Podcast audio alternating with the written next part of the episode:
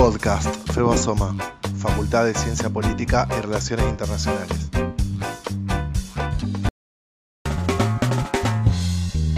Eh, estamos en la segunda entrevista del ciclo por la Ley de Servicio de Comunicación Audiovisual, mal llamada Ley de Medios. Hoy nos acompaña Juan Pablo Darioli, es licenciado en Periodismo y nos va a hablar de concentración de medios. Hola Juanpi, ¿cómo andás? ¿Cómo estás? Buenas tardes, muchas gracias por la invitación. ¿Qué crees que la ley nos dejó? Que hoy vemos eh, en el día a día de, la, comunicación audiovisual eh, a lo largo de la Argentina, porque parece que la ley no sirvió para nada y a veces, bueno, pensar, ¿qué nos dejó la ley? ¿Qué es lo que hoy vemos que es tangible que la ley nos ha dado? Yo creo que eh, hay varias cosas que nos dejó la ley, pero fundamentalmente hay una que nos dejó a nivel sociedad, que es que la gente hoy ya no cree ciegamente lo que dicen los medios, y eso me parece que es fundamental.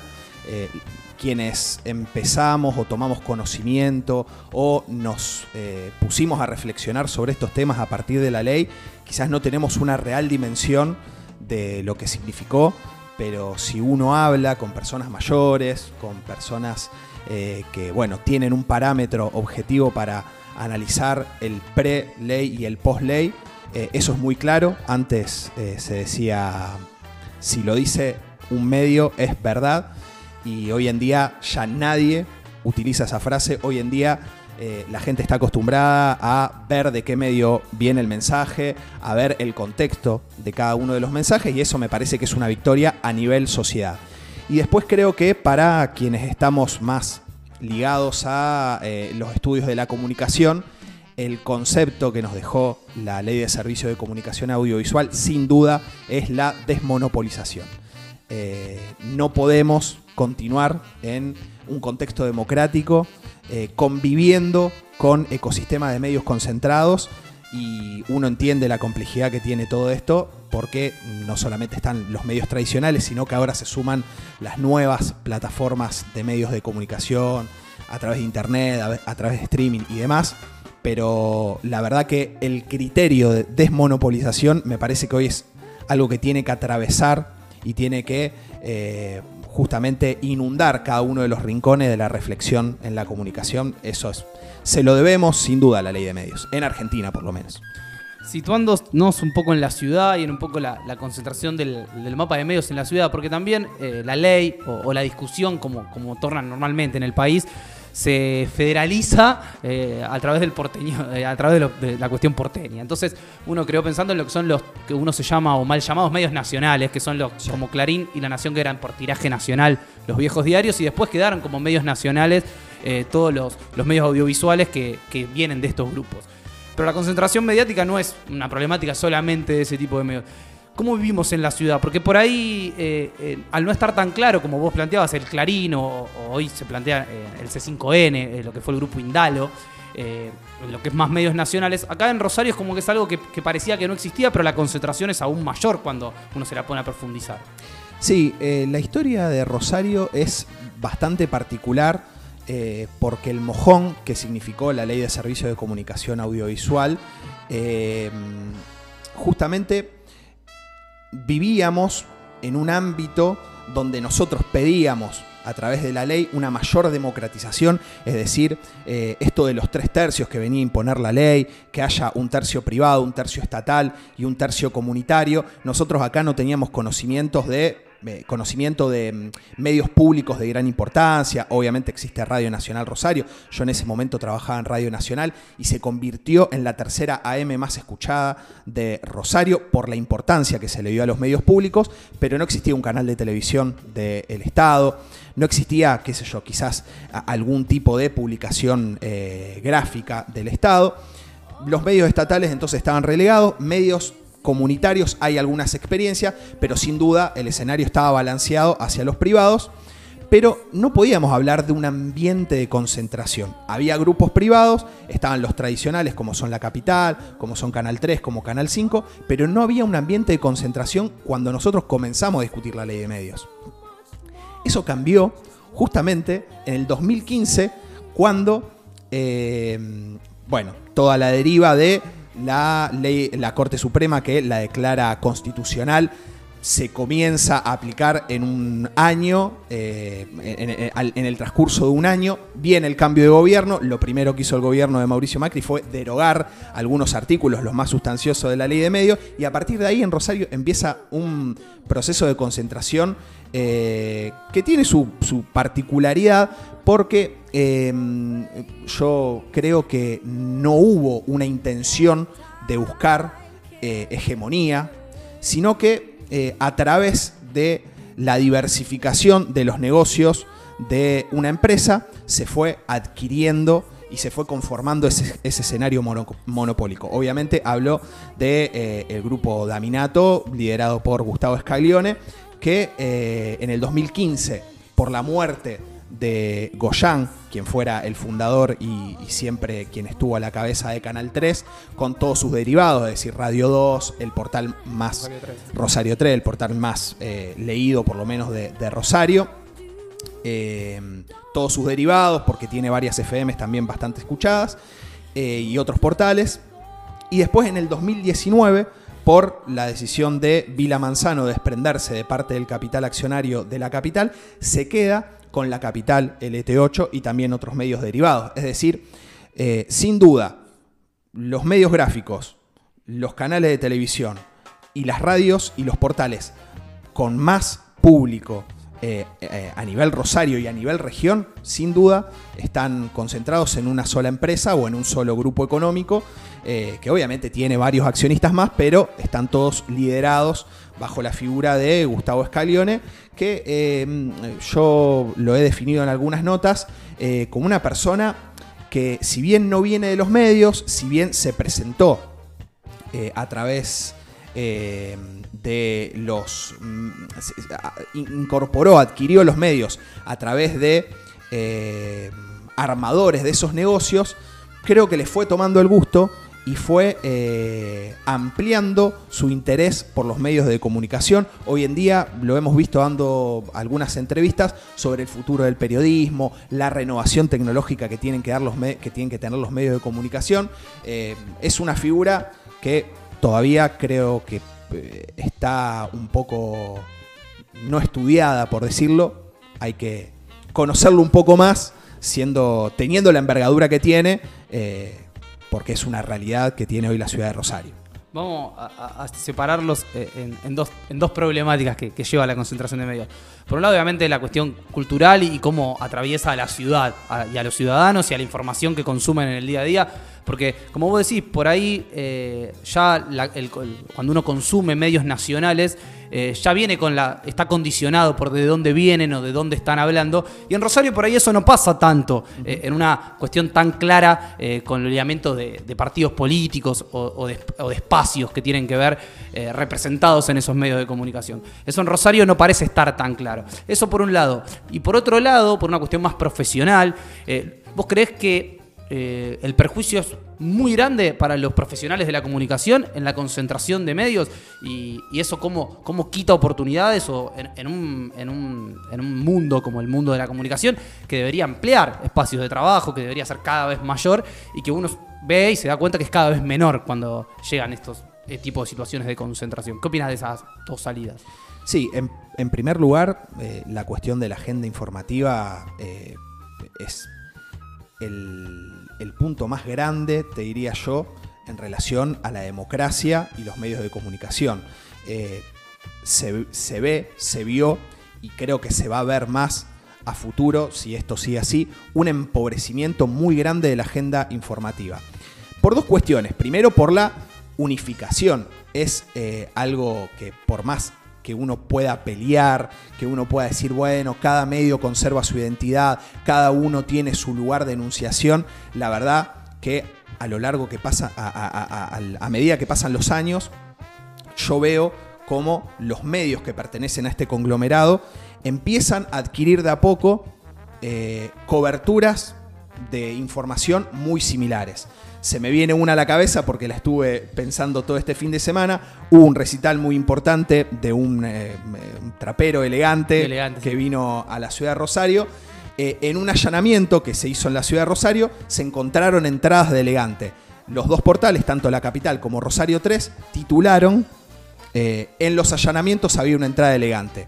Un mensaje, si se quiere, estigmatizador, porque uno dice, allanaron en el marco de, una causa por narcotráfico, por violencia, determinadas cuestiones, allanaron una casa, esa persona que era un delincuente tiene una entrada para ir a ver elegante, es decir, un mensaje transitivo, todos los que escuchan elegante son delincuentes. Eh, sería una especie de eh, mensaje estigmatizador, pero no es llamativo, si se quiere, el mensaje, porque pertenece a un porcentaje de la sociedad, representa un porcentaje de la sociedad, pero lo característico es que en los dos portales más vistos de la ciudad de Rosario aparece la nota con el mismo encuadre. Entonces ahí vemos un empobrecimiento. Después hay otra donde llamaron las, eh, los dos medios, tanto la capital como Rosario 3, a analizar la situación de la violencia en Rosario. Los dos llamaron a la misma persona, Enrique Fon, es un criminólogo muy conocido. Bueno, llamaron los dos medios a la misma persona. Digo, porque no es si uno está a favor o uno está en contra. Quiero decir que va hacia el empobrecimiento y hacia la unificación de la cobertura de la agenda informativa. Eso por un lado, y después también eh, no hay posibilidad de contrastar cuando empiezan a aparecer los intereses verdaderos de los grupos económicos en esos medios.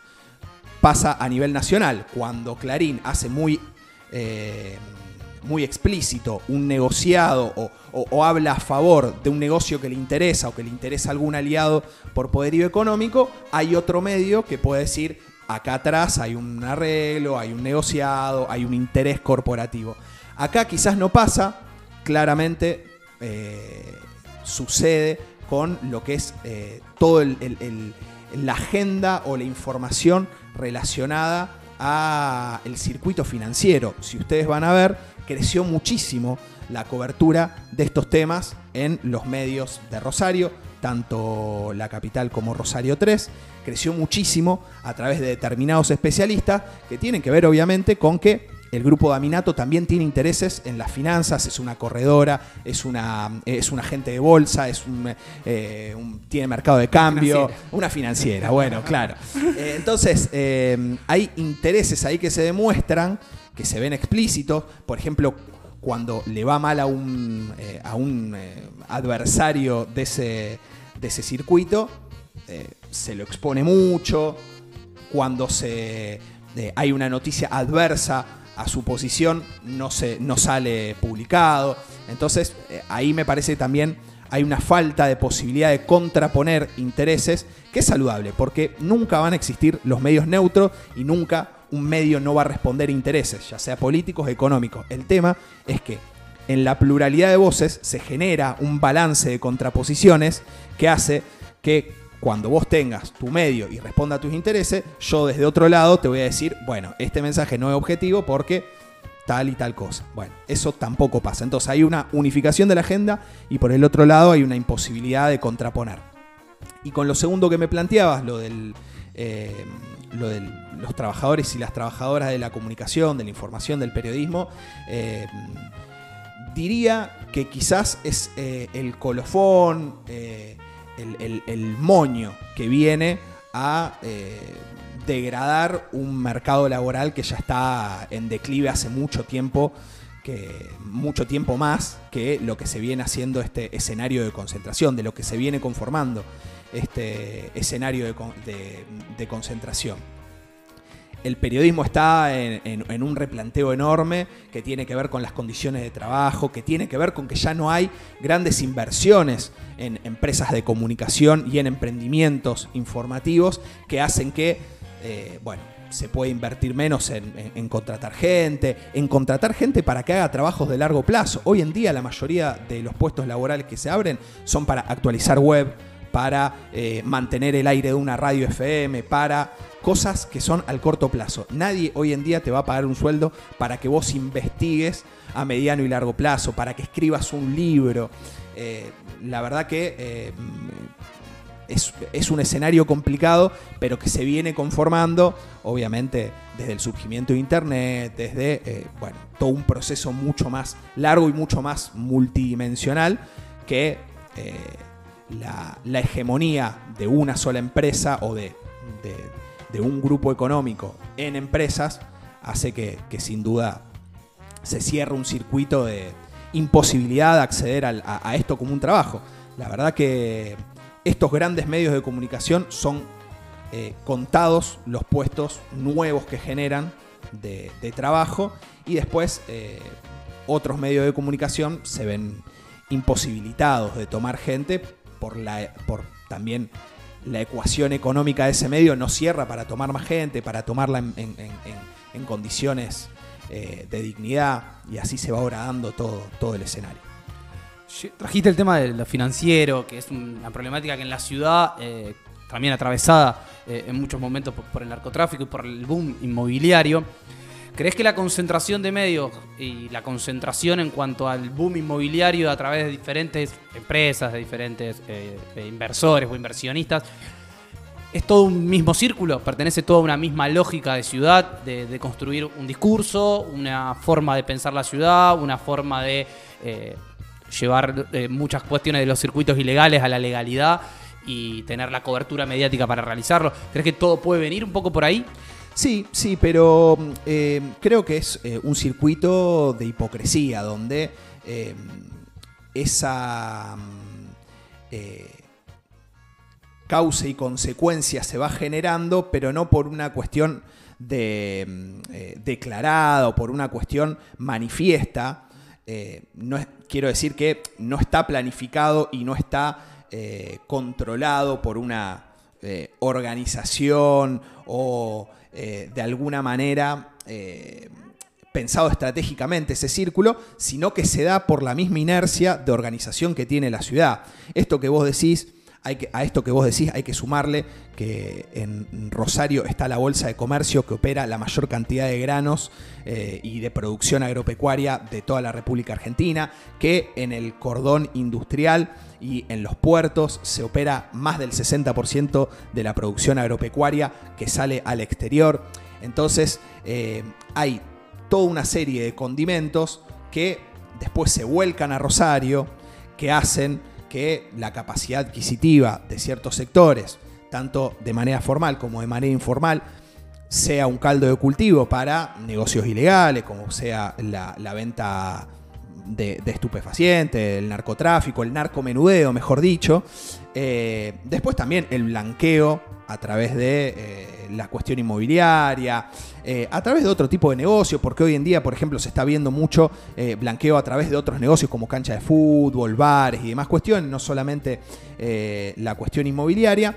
Y después todo eso se vuelca a través de un modelo de ciudad que necesita también gente que venga a usufructuar ese modelo de ciudad, porque si no, no tiene sentido.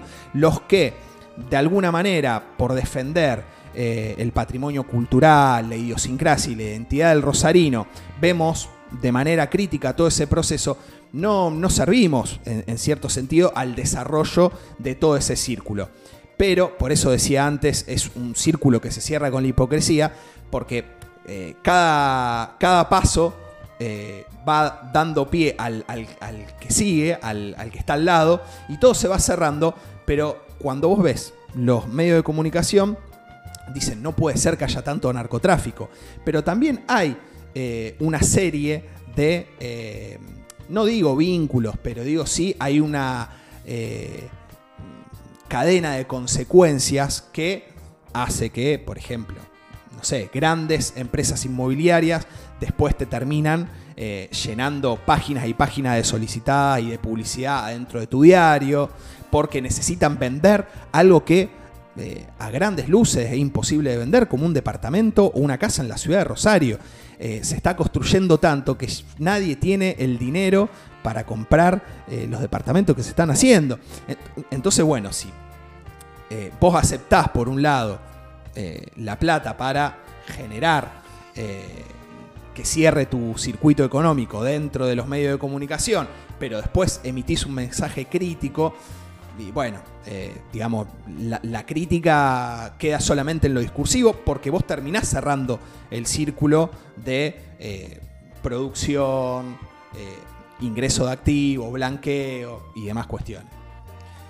Para consultarte un poco, volviendo a la, cuestión de- del trabajo, del periodismo y, de que cada vez son menos los medios menores o los medios no tan grandes.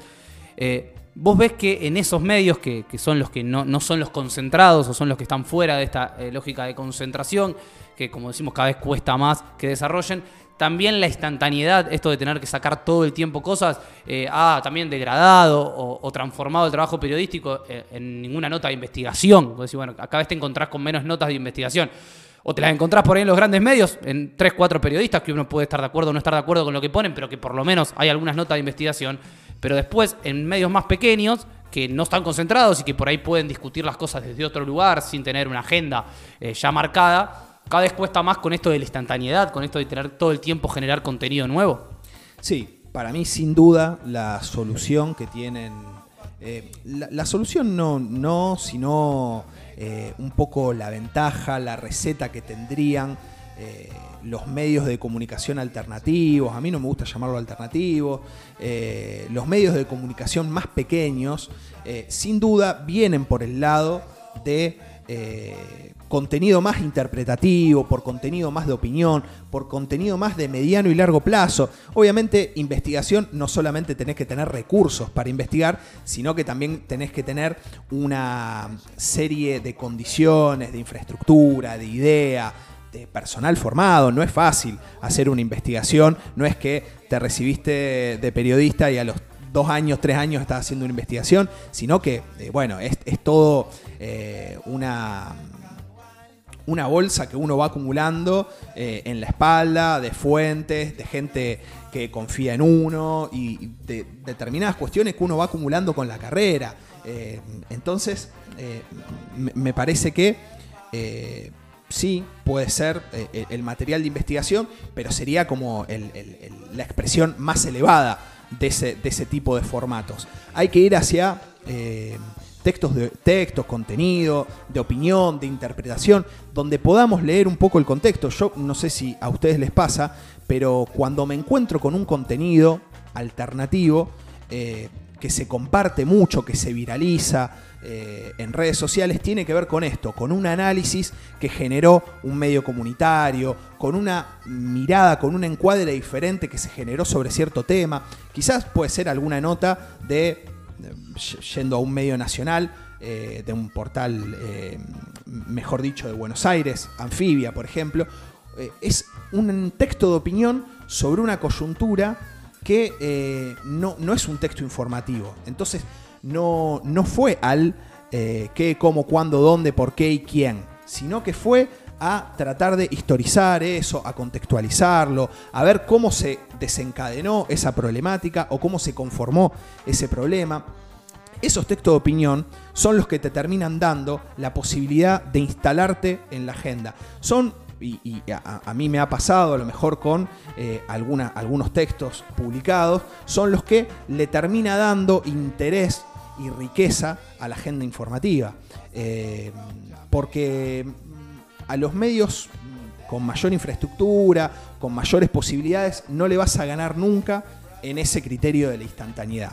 Van a estar siempre eh, mucho más preparados porque incluso de, manera logística, eh, esto es algo que en las redacciones se sabe, las crónicas de personajes muy renombrados están escritas desde el momento en el que se vislumbra la posibilidad de una muerte. Entonces, las crónicas sobre, eh, las necrológicas sobre Maradona, sobre Charlie García, sobre Susana Jiménez, sobre... ya están escritas, digamos. Y eso eh, es una muestra de logística, de capacidad, de eh, una infraestructura comunicacional. Bueno, la verdad que es muy difícil para un medio chiquito pagarle a una persona para que haga un trabajo que no sabe cuándo va a salir. Eso lo puede hacer cuando tenés infraestructura. Bueno, eh, entonces yo creo que me parece que la solución va por eso. Por, primero, sin duda, apostar a la formación. Hoy en día no se está apostando a la formación de los periodistas, se apuesta mucho más a eh, interpretar eh, todas las señales o cómo funciona, cómo funcionan las redes sociales, cuáles son los secretos de las redes sociales. Entonces hay miles de expertos en son community manager, eh, expertos en algoritmos, en analizar los indicadores de las redes sociales, pero hay pocas personas que estén trabajando en procesamiento de datos, en contextualización histórica. Y lo que nos pasa mucho a los periodistas es que por no tener esos complementos formativos, terminan llamando a un historiador que escriba, terminan llamando a un politólogo que escriba, terminan llamando a, eh, no sé, una cientista de la educación para que escriba. Cuando nosotros tendríamos que tener la posibilidad de atravesar otros eh, procesos formativos, no solamente vinculados a nuestra profesión, que nos permita especializarnos. Entonces, a lo mejor vos sos un periodista eh, especializado en historia, historia argentina, historia latinoamericana. Digo, si nos permiten, si, si nuestro trabajo nos permite formarnos, obviamente eh, va a ser en beneficio de toda la sociedad y con, ese tipo de posibilidades. Ofrecer eh, textos alternativos, textos de opinión, de interpretación, que rompan en la agenda informativa eh, de otra manera, no con, con, la búsqueda de viralización, con la búsqueda de eh, seguidores.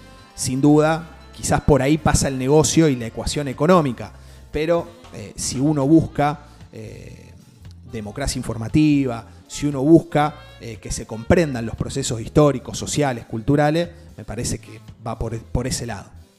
¿Cómo crees vos, eh, metiéndonos en la ley o volviendo a la ley más que metiéndonos, eh, cómo crees vos que de acá en adelante, cuál es, si querés, eh, la batalla a dar de aquí en adelante? Si es sobre la ley que ya existe, si es sobre pensar en, cada vez más alternativas, como hablamos esto, a ver, los medios digitales que no estaban comprendidos en la ley, que en el 2009 estaba en el comienzo de las redes sociales, era otro mundo quizás desde la comunicación.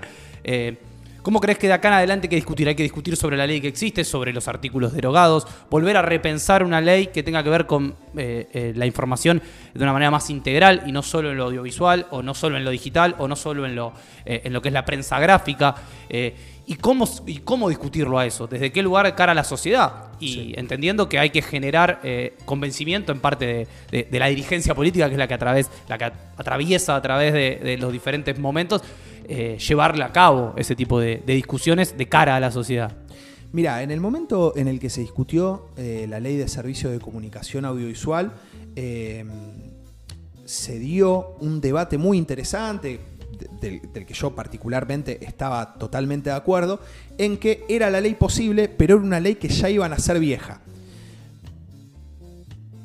Eso en una primera instancia. Después, no sé si ustedes se acuerdan, se dio el debate en la Cámara de Diputados donde un sector se opuso a que incluyera la, regulación de las telefónicas. Entonces se sacó todo el capítulo eh, pertinente a la regulación de las telefónicas. Ahí no solamente ya era una ley que nacía vieja, sino que aparte se le amputaba el sector más dinámico que venía a abrirle a esa ley la puerta del futuro, porque si decías, bueno, si nace, pero es la ley posible, ¿por dónde se la puede actualizar? Esto que me estás preguntando vos, ¿por dónde empezar a actualizarla? Era por la parte de las telecomunicaciones, de las telefónicas. Eh, evidentemente, eh, no, fue, no fue ingenuo, porque la historia a futuro dio la razón finalmente el grupo Clarín se terminó quedando con Telecom, que era la pretensión desde los inicios del gobierno de Néstor Kirchner y desde muchísimo antes, digamos. Eh, la, intención de un medio de comunicación que ya tenía su eh, proveedora de internet, que era Fibertel, que es, si ustedes miran un poco el esquema de financiamiento a grandes rasgos, eh, es la operadora de internet la que financia el grupo de comunicación. se le suma eh, una empresa de telecomunicaciones, que bueno, digamos, eh, habrá que llamar a un historiador para esto, pero es una empresa que era del Estado, se privatizó en todos los 90, Telecom tiene una gran infraestructura, un alcance a nivel nacional, un patrimonio enorme, eh, es un jugador primordial en lo que tiene que ver con las telecomunicaciones, se suma a este grupo y por eso me parece que la historia terminó dando la razón a quienes originalmente planificaron la ley de servicio de comunicación audiovisual con el capítulo de las telecomunicaciones adentro. Entonces, ahí también me meto en algo que quizás es, eh, polémico, porque yo lo he charlado con compañeros y compañeras que vienen del trabajo eh, en empresas de telecomunicación, em, que cuando Aguad, como ministro de Comunicaciones, decía que eh, y había que ir hacia una ley de convergencia, el argumento era, eh, era correcto, digamos, hay que ir hacia una ley de convergencia, pero obviamente nunca hubo intención política de ir a esa ley de convergencia. Se usó un argumento legítimo para derogar la, la- la ley de servicio de comunicación eh, audiovisual y la ley argentina conectada, porque pobre la ley argentina conectada es la gran olvidada en esto, pero es una ley de la magnitud y la envergadura de la ley de servicio de comunicación audiovisual. Es la que permite eh, una soberanía de las telecomunicaciones y tenía pensado estratégicamente una soberanía en torno a las telecomunicaciones. Se derogan las dos con un argumento legítimo y con la intención manifiesta de no hacer nada. Se pensó primero una ley de convergencia, después como era mucho trabajo, se, convocó eh, una comisión de expertos, como esa comisión de expertos nunca se ponía de acuerdo, se pensó en una ley corta que solamente tenía, regulaba cuestiones satelitales. Se terminó el gobierno, volvió eh, el frente de todos y bueno, ahora estamos ante el desafío de qué hacer. Me parece que viene por ahí. Hay que ir hacia una ley de convergencia que ¿Y esto qué significa ley de convergencia? Porque la ley de servicio de comunicación audiovisual regula el espectro radioeléctrico, es decir, tanto radios como televisión, todas las señales que utilizan el espectro radioeléctrico para transmitir. Hoy en día tenemos miles de otras tecnologías, desde internet, eh, el streaming. Hoy, eh, bueno, eh, estamos en- ante un fenómeno que es el de Ibai, que es una, un twitchero, un, Bueno, sí. eh, un streamer que te transmite la Copa América a Europa. Compra derechos. Compra derechos. Entonces estamos ante un, un replanteo de, de esta situación que hoy en día siendo, un- o sea, volviendo a discutir una ley de medios, mm, estaríamos agarrando quizás el 10 o el 20% del mercado. Tenemos que ir a una ley de convergencia de telecomunicaciones donde empecemos a plantear la soberanía de las telecomunicaciones, porque sabemos que acá nos metemos en un mercado muchísimo más amplio, un mercado mucho más completo, porque por ejemplo eh, estamos incorporando a esta dimensión eh, todo lo que son los servicios, los servicios de alojamiento de los datos que circulan por internet. La mayoría de eso están, eh, de los servidores, de los hosting están afuera. Es decir, nosotros generamos contenido y lo almacenamos afuera. ¿Dónde está la soberanía sobre esos datos?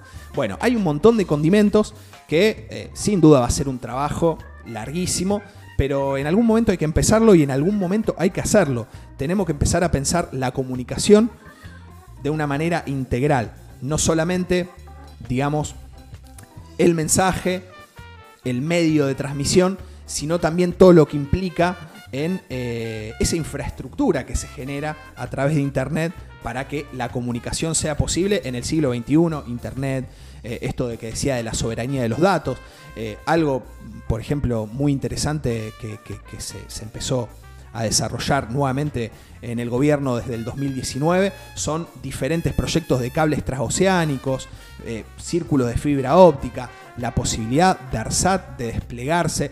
Acá en Santa Fe, la, eh, la ley Santa Fe más conectada. Bueno, todo eso eh, me parece que hay que incorporarlo a una nueva discusión sobre comunicación, comunicación democrática, acceso democrático a la comunicación. ¿Crees que los medios públicos, que como bien vos eh, planteabas en Santa Fe no existían, hoy empiezan a existir, eh, que a nivel nacional ya los conocemos, que son lo- los tradicionales, ¿crees que los medios públicos siguen siendo un lugar importante para dar batalla a lo que son los grandes medios privados y, la gran concentración mediática?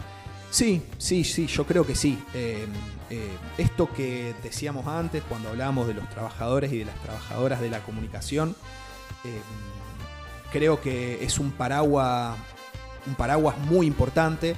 El Estado, porque, digamos, hagamos esa diferenciación entre que los medios son estatales y no son gubernamentales. El Estado es el que te puede dar, como trabajador y trabajadora de la comunicación, un paraguas para trabajar a mediano y largo plazo. Eh, los medios de comunicación del Estado, ya sea Radio Nacional, ya sea la televisión pública, ya sea un montón de eh, los eh, medios satélites como Encuentro, Paca Paca, Deporte TV, eh, incorporan una dimensión de, de- tiempo que ya por eh, intrínsecamente está alejada de ese minuto a minuto. Es decir, vos trabajás con otro tiempo en los medios de comunicación del Estado, porque no tenés la necesidad de estar todo el tiempo midiendo el rating, de midiendo la llegada de la publicación, cuánta gente te está escuchando. No significa eso que hagamos medios eh, de comunicación del Estado que sean pésimos. Al contrario, hay que ir hacia la profesionalización. Yo creo que eh, hay algo que ha dejado también el proceso eh, del kirchnerismo, la profesionalización y la actualización tecnológica de los medios del Estado. Hay un salto cualitativo, uno puede ver en el 2008, 2009 y 2010 la televisión pública creció de una manera enorme, las, radios nacionales también. Eh, me parece que justamente el Estado tiene eso, te puede dar otro paraguas, te puede dar eh, como trabajador y trabajadora otro tiempo, pero obviamente el Estado no le puede dar trabajo a todos los periodistas y a todas las periodistas que quieren eh, eh, trabajar ahí. por eso me parece que hay que ir, sí, hacia un sistema de, repartición de, la cuota de pantalla, de la cuota del, del espectro radioeléctrico que decíamos va a ser muy difícil medirlo, pero sí esto de los tres tercios que hablamos al principio es algo a lo que hay que apuntar. Porque mm, los intereses que representa eh, el, dueño del medio, en este caso el Estado, es el que permite que vos no tengas que estar corriendo atrás de la novedad, de la instantaneidad, de la espectacularidad de la noticia. Entonces está bueno que haya medios por ese lado. Obviamente hay que garantizar también los medios comunitarios y los privados, digamos, ya existen y, están ahí. Así que sí, la, verdad que creo que es una trinchera enorme.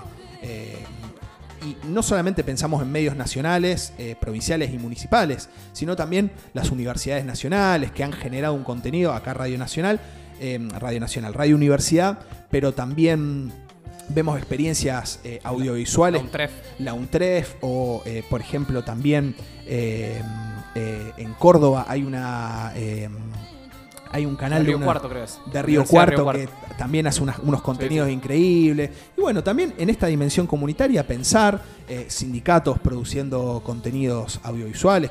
bueno, hay que empezar a, generar esas, esas cuotas de, repartición, de, pantalla, de espectro.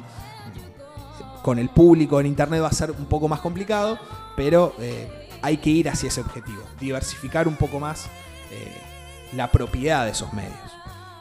Una pequeña reflexión te voy a preguntar, si bien no, tuvo que ver con la ley de medios o la ley de servicio de comunicación audiovisual, porque eh, era justamente sobre cuestiones audiovisuales, eh, el cierre de la imprenta Rosario, de la imprenta, de, la impresión de diarios en la ciudad, ¿qué, crees, ¿qué impacto crees que tuvo? Si bien uno el, diario parece viejo, pero ¿qué impacto crees que tuvo sobre, sobre los medios en sí en general en la ciudad?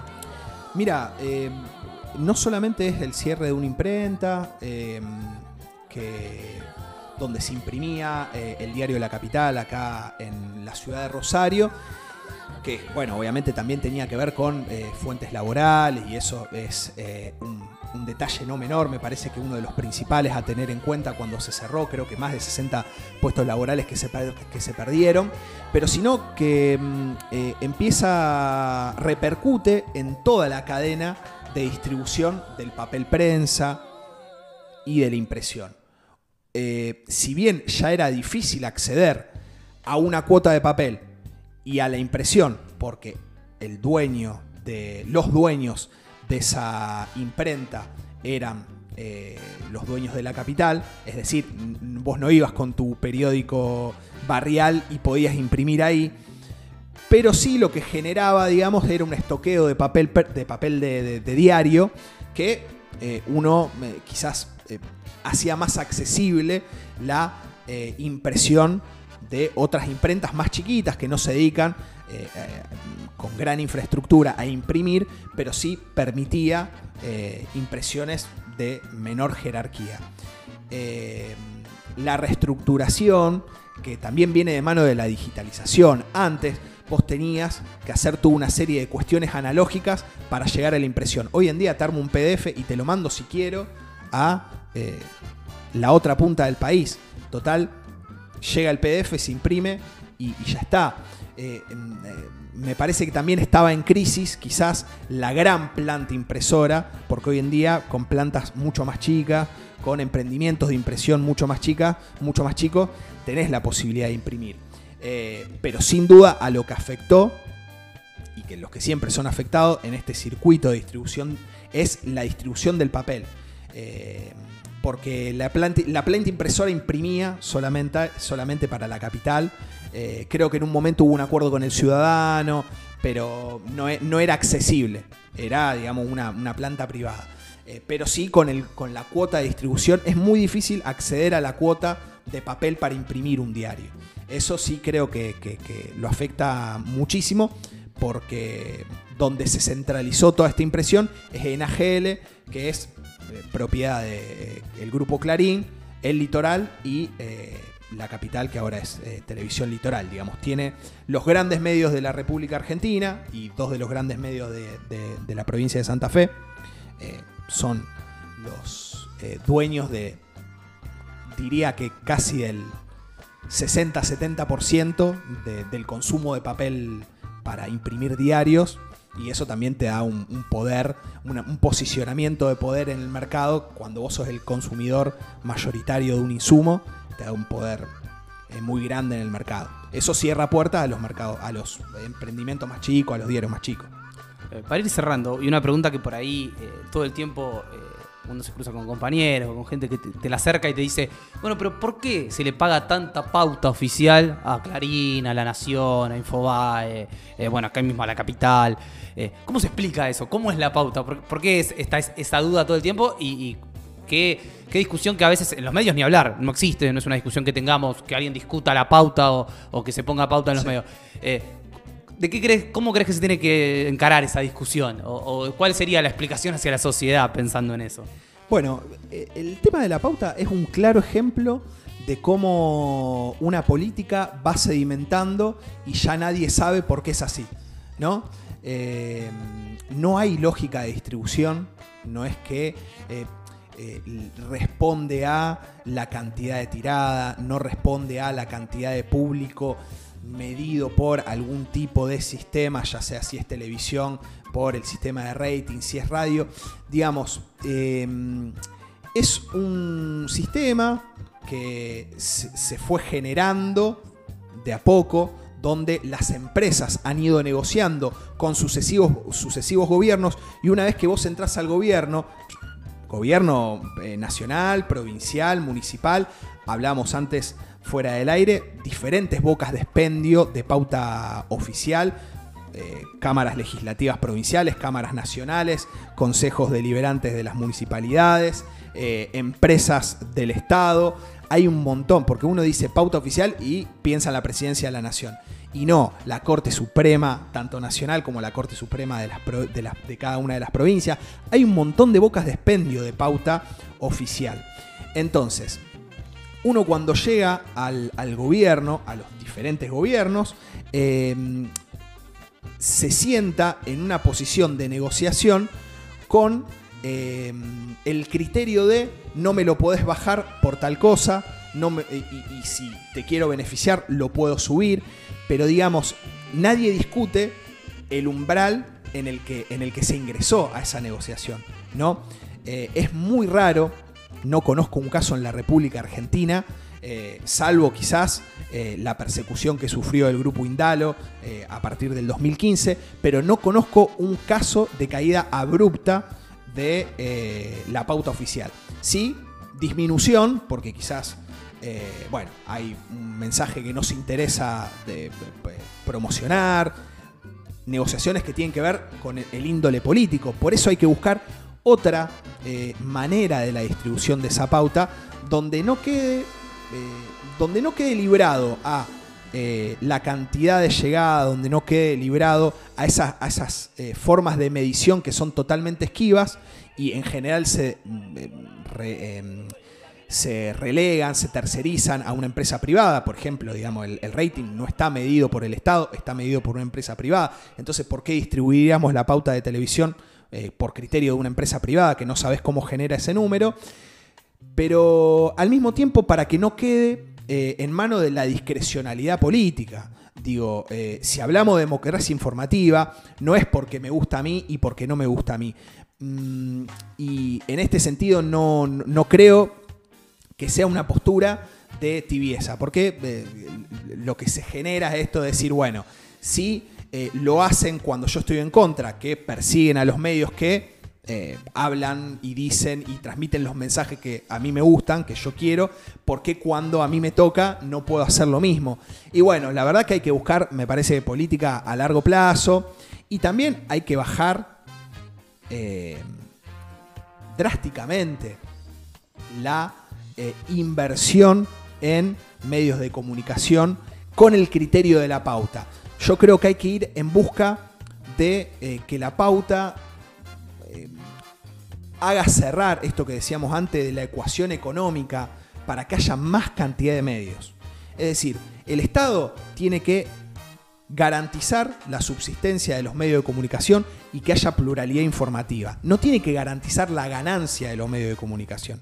Entonces, cuando uno ve los números de pauta publicitaria a ciertos medios y, que encima en proceso de crisis como lo fue la pandemia, eh, medios de gran potencial eh, estén pagando sus sueldos con ayuda del Estado, como, como pasó con el Grupo Clarín, como, como, pasó con La Nación, como pasó con Perfil, la verdad que eh, uno piensa que no ese es el sentido de la pauta publicitaria oficial. Tiene que ir la pauta hacia la subsistencia de los medios y que subsistan y que se genere una subsistencia de la mayor cantidad de medios posible.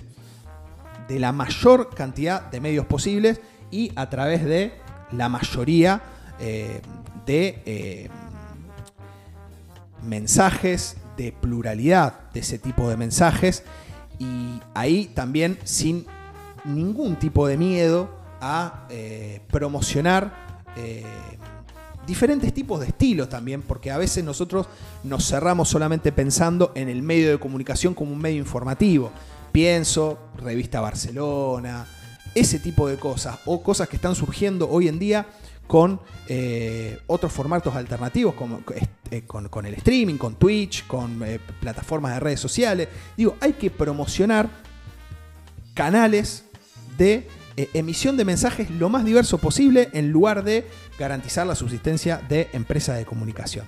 y en formatos los más diversos posibles también, porque hoy en día eh, el, formato tradicional informativo llega solamente a un porcentaje de la sociedad. Hay otras maneras de informar, no solamente con lo que los periodistas conocemos como los formatos informativos. Bueno, Juanpi, muchas gracias. Esto fue la segunda entrevista del ciclo de entrevistas por la Ley de Servicio de Comunicación Audiovisual. Nos encontramos la próxima. Muchas gracias.